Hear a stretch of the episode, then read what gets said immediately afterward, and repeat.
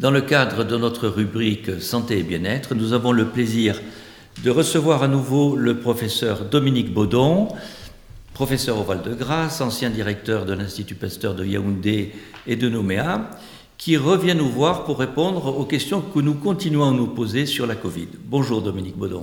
Bonjour, bonjour à tous. Alors, euh, on a eu l'impression qu'on allait être tiré d'affaire avec le vaccin, et puis on se rend compte que même avec deux doses, au bout de quelques mois, la protection n'est plus la même, en particulier avec le Delta. On se rend compte que des gens qui ont déjà été malades peuvent refaire la maladie. C'est une drôle de maladie, cette Covid-19. Si on pense à, la rougeole, une fois qu'on fait la rougeole, c'est fini. Ou une fois qu'on vaccine contre la fièvre jaune, et c'est à vie. Comment expliquer ces mécanismes immunitaires dans le cadre de la Covid? Bien, alors, je voudrais juste faire un très bref rappel sur ce qu'est la vaccination. Euh, lorsque nous sommes infectés par un agent pathogène, nous allons développer une défense immunitaire, hein, avec l'élaboration d'anticorps, avec l'élaboration de cellules qui vont tuer l'agent pathogène. Mais parallèlement, et c'est ça qui est important, se met en place une mémoire immunitaire. C'est-à-dire que lorsque nous sommes réinfectés par le même agent pathogène, et j'insiste, il faut que ça soit exactement le même, pas du tout un variant, eh bien nous allons produire une réponse qui va être beaucoup plus rapide et qui va neutraliser. Ce qui, veut dire, si j'ai bien compris, que même si on n'a plus d'anticorps, si le taux d'anticorps est négatif, le fait de redéclencher par les cellules mémoire la production d'anticorps va permettre l'immunité. Voilà, exactement. Alors maintenant, pour répondre à votre question, euh, pourquoi y a-t-il comme ça des différences dans la durée de l'immunité? Alors je prends un exemple très concret, le vaccin contre la fièvre jaune. C'est un vaccin qui donne une immunité avec une seule injection pour toute la vie. Mais il a fallu du temps pour euh, savoir ça, parce qu'au début, rappelez-vous, on disait le vaccin contre la fièvre jaune, c'est 10 ans. Et puis maintenant, on s'est aperçu qu'au bout de 10 ans, ça marchait toujours. Et on sait maintenant que c'est une protection à vie. Un peu pareil pour la rougeole. La rougeole, la maladie, la rougeole, elle vous donne une immunité définitive. Le vaccin, on croyait qu'on allait avoir la même chose. Il donnait une immunité qui était longue, puisque euh, on se vaccinait avec quand même un rappel, hein, même dans la vaccination contre la rougeole, il y a un rappel dans la première année de vie euh, et à 18 mois.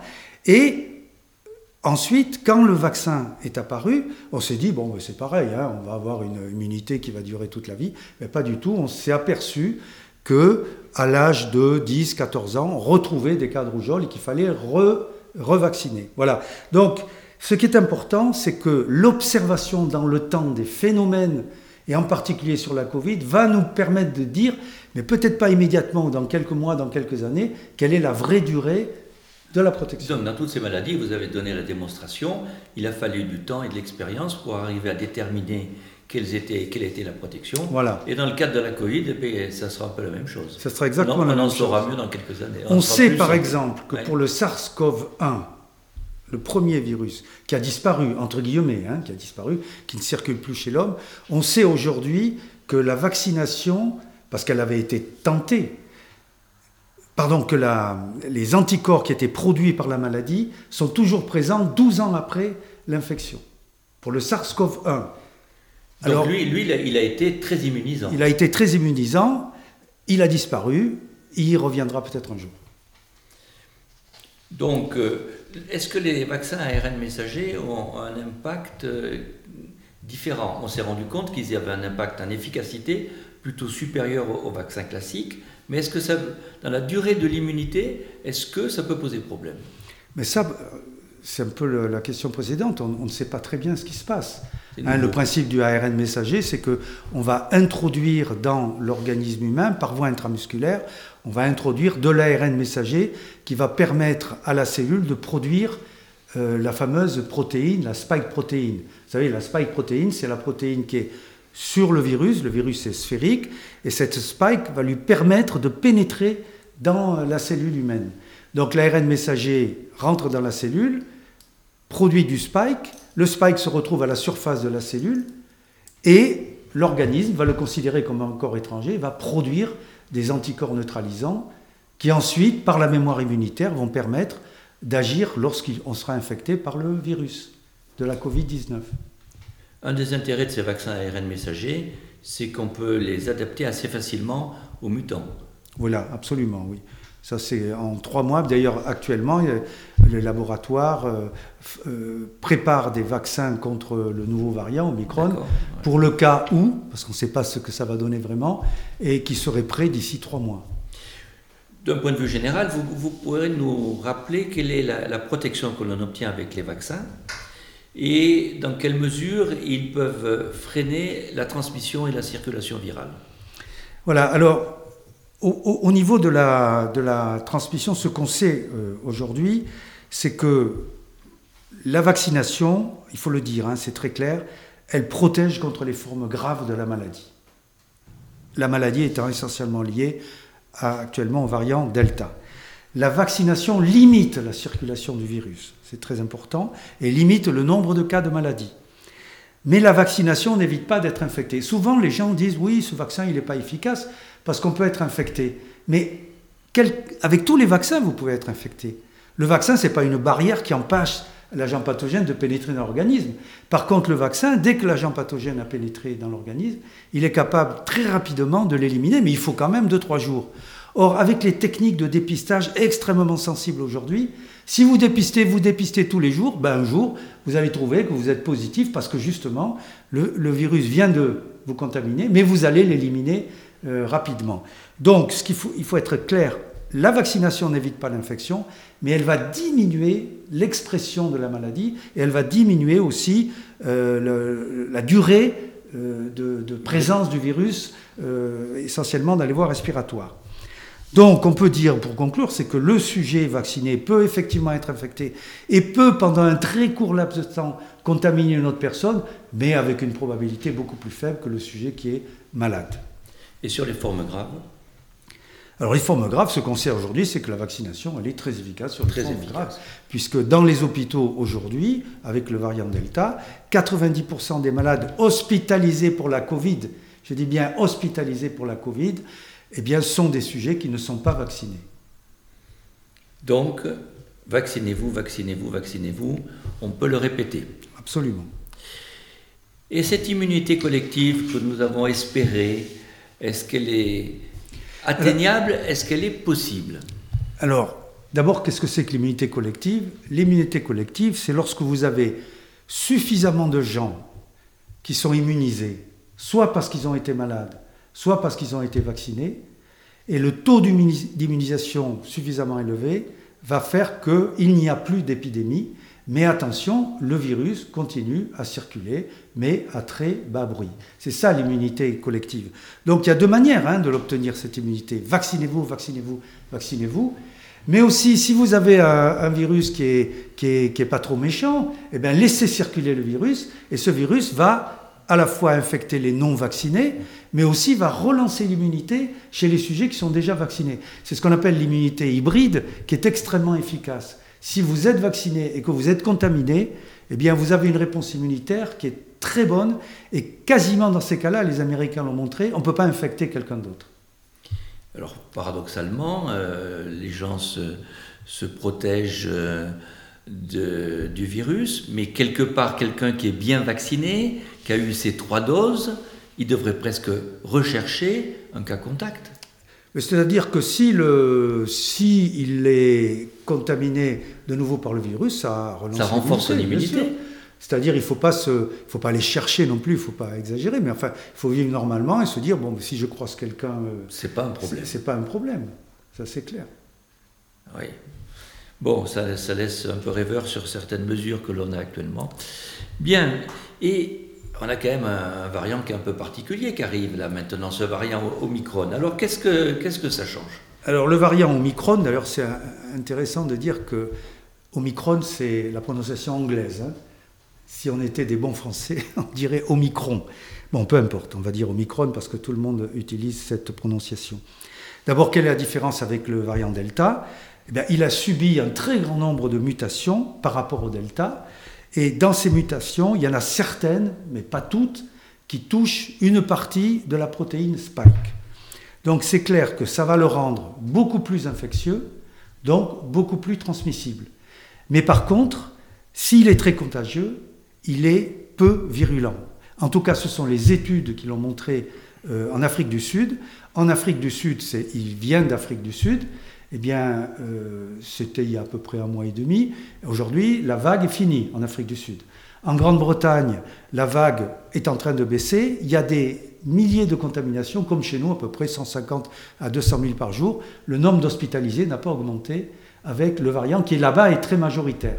Donc chez nous en France, on a un variant Omicron qui est à peu près à 50-60%. C'est lui qui est responsable de beaucoup de tests positifs. Et on peut, entre guillemets, espérer qu'il il va devenir de toute façon majoritaire. Il va supplanter complètement le delta. Et à ce moment-là, si on observe les mêmes, euh, les mêmes statistiques en Angleterre, en Grande-Bretagne ou, euh, en Afrique du Sud, eh bien, on va avoir, euh, certes, beaucoup de cas pendant encore quelques semaines, mais au niveau des hospitalisations, moins de cas.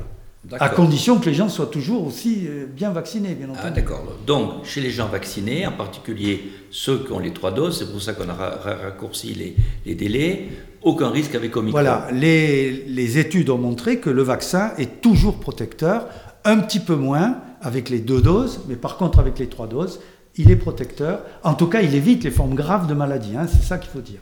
Et par contre, chez les non-vaccinés, est-ce qu'il peut encore faire des dégâts? Alors ça, on n'a pas encore beaucoup de recul là-dessus. D'après les études euh, en Afrique du Sud, non, il n'y aurait pas beaucoup de formes graves avec les, euh, avec les... Et ils ont un taux de vaccination en Afrique du Sud qui est, qui est plus faible que chez nous. faible. Donc finalement, c'est une bénédiction des dieux, cet Omicron, pour nous permettre de nous immuniser. Eh bien, c'est peut-être ce qui va permettre euh, d'acquérir l'immunité collective. Parce que d'un côté, vous avez une vaccination de masse qui marche bien en France, où il faut quand même faire un effort sur la troisième dose.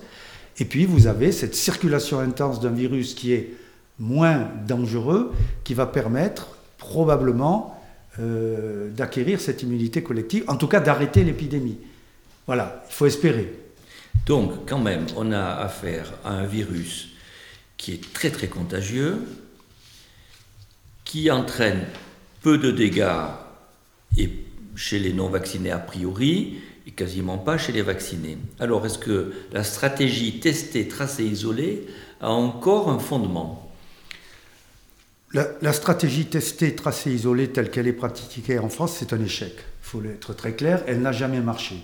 Elle ne peut marcher que lorsque le virus circule de manière extrêmement faible. C'est pas le pour cas. repérer un sujet positif, l'isoler et éviter la dissémination. Mais toute l'expérience mondiale a montré qu'en dehors de la Chine, peut-être, cette stratégie ne marche pas. Donc, il faut l'abandonner. Et d'ailleurs, on voit bien que les décisions qui sont prises actuellement en termes d'isolement sont en train euh, d'évoluer.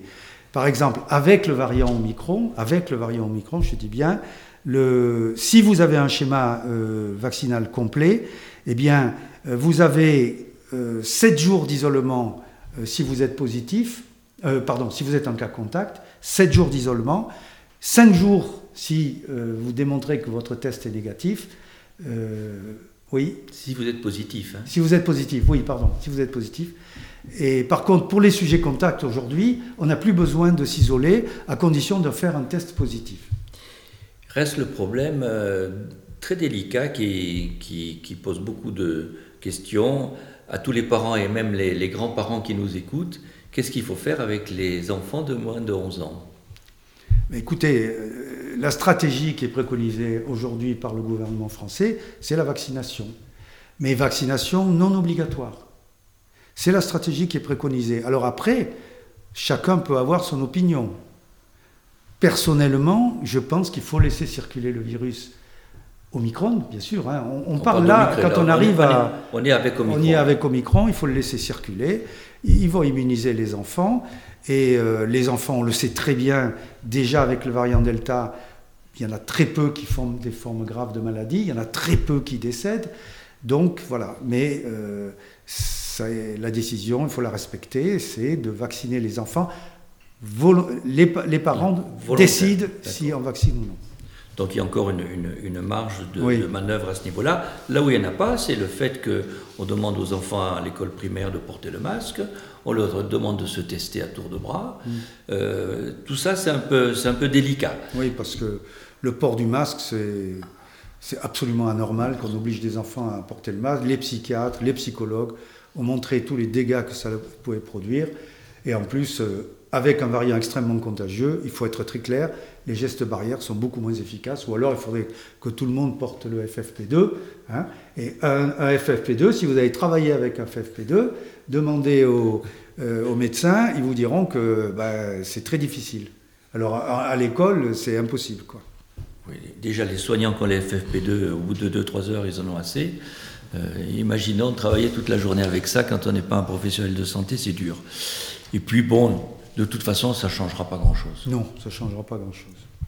Donc, on, a vu que quand même la, vaccination est donc très très efficace et très protectrice, en particulier avec ce variant Omicron, et que la diffusion, vu sa, contagiosité, euh, va être euh, majeure. Est-ce qu'on a des traitements médicamenteux pour euh, guérir les gens qui, qui, viennent attraper la Covid et qui ont des manifestations pulmonaires. Oui. Alors, le, je ne parlerai pas du tout des traitements en réanimation. Hein. Ils sont bien clairs, les corticoïdes, etc.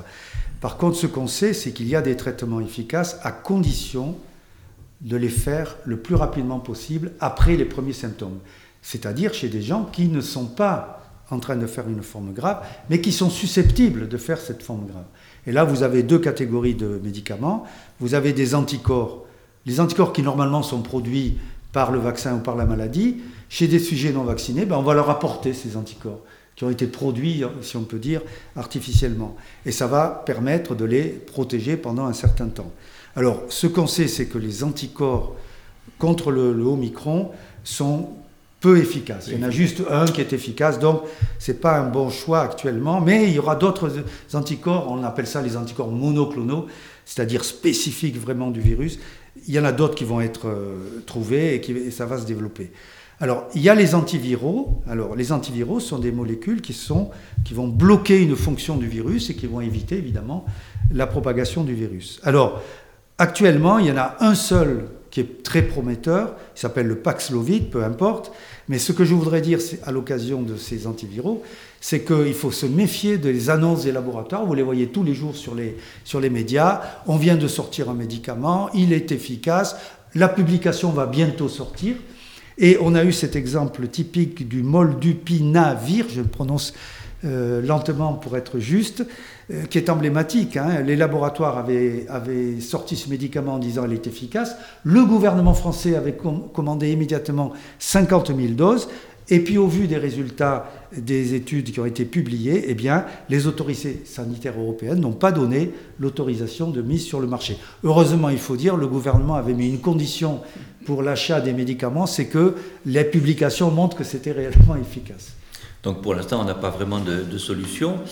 Et de ce côté-là, avec en plus le fait que chaque fois qu'on parle aussi bien des anticorps monoclonaux que des antiviraux, on dit qu'il faut les donner bien en tout début de, la maladie. Or, dans cette maladie, les complications, elles arrivent en général au 7e, 8e, 9e jour. Donc c'est déjà pratiquement trop tard. À, ce moment-là, c'est trop tard. Ce qui montre la limite de ces produits. Donc dans la situation actuelle, qu'est-ce que vous voyez comme scénario pour euh, un avenir proche? Bon, écoutez, moi je pense que ce qu'on voit d'abord, c'est qu'un variant chasse l'autre. Bien, l'histoire générale des maladies infectieuses, des maladies virales, a montré, avec la grippe par exemple, il a fallu à peu près trois ans avec des, variants pour arriver à euh, limiter euh, l'épidémie et on s'est installé dans une maladie saisonnière. Est-ce qu'on va arriver comme ça avec le, euh, le, variant euh, Omicron? Ce que l'on peut dire, c'est que le variant Omicron est très contagieux. C'est peut-être le dernier variant qui va s'imposer, ou peut-être il y en aura encore un autre. On aura du mal à en trouver un plus contagieux que celui-là. Qui sera extrêmement contagieux et qui prendra sa place. Et donc, je pense qu'on va quand même vers euh, l'immunité collective dans la prochaine année ou dans les deux prochaines années. Donc, il faut quand même être optimiste là-dessus. on travaille sur de nombreux vaccins. Euh, voilà. Donc, euh, vous nous apportez un message optimiste Absolument. Moi, je, pense que si on essaie d'atteindre un certain nombre d'objectifs, hein, pour moi, il y en a cinq qui sont importants. La vaccination du plus grand nombre, avec les trois doses pour tout le monde. Et la troisième dose doit définir ce qu'on appelle le schéma vaccinal complet, parce qu'aujourd'hui, on considère un schéma vaccinal complet deux doses pour les moins de 65 ans et trois doses pour les 65 ans et plus. Ensuite, le port du masque à l'intérieur, à l'intérieur, je dis bien, dans certaines circonstances, euh, et dans les situations très à risque, avec le FFP2, comme à l'hôpital, euh, ou comme si vous alliez voir une personne âgée non vaccinée, là, il faut prendre toutes les mesures qu'il faut. Enfin, il y a l'espoir qu'il va y avoir de nouveaux médicaments qui vont sortir, ça c'est certain, des anticorps et des antiviraux, et puis la recherche sur les nouveaux vaccins. Euh, et parmi les vaccins, ce qui est très intéressant, c'est que même si on avait un variant, c'est ça le risque, c'est d'avoir un variant qui résiste au euh, qui, qui, résiste au vaccin, c'est-à-dire pour lequel le vaccin n'est pas efficace. Pour l'instant, on ne l'a pas eu, ce variant. On ne l'a pas. Hein. Mais il pourrait arriver. Mais il faut être très optimiste parce que même s'il arrivait, en trois mois, avec le RNA messager, ARN messager, on est capable de trouver très rapidement le nouveau vaccin. Ce qui veut dire que toute notre panoplie euh, thérapeutique a évolué de façon remarquable et que l'on a des armes pour euh, un avenir meilleur. Voilà. À tout point de vue, merci Dominique merci. Baudon.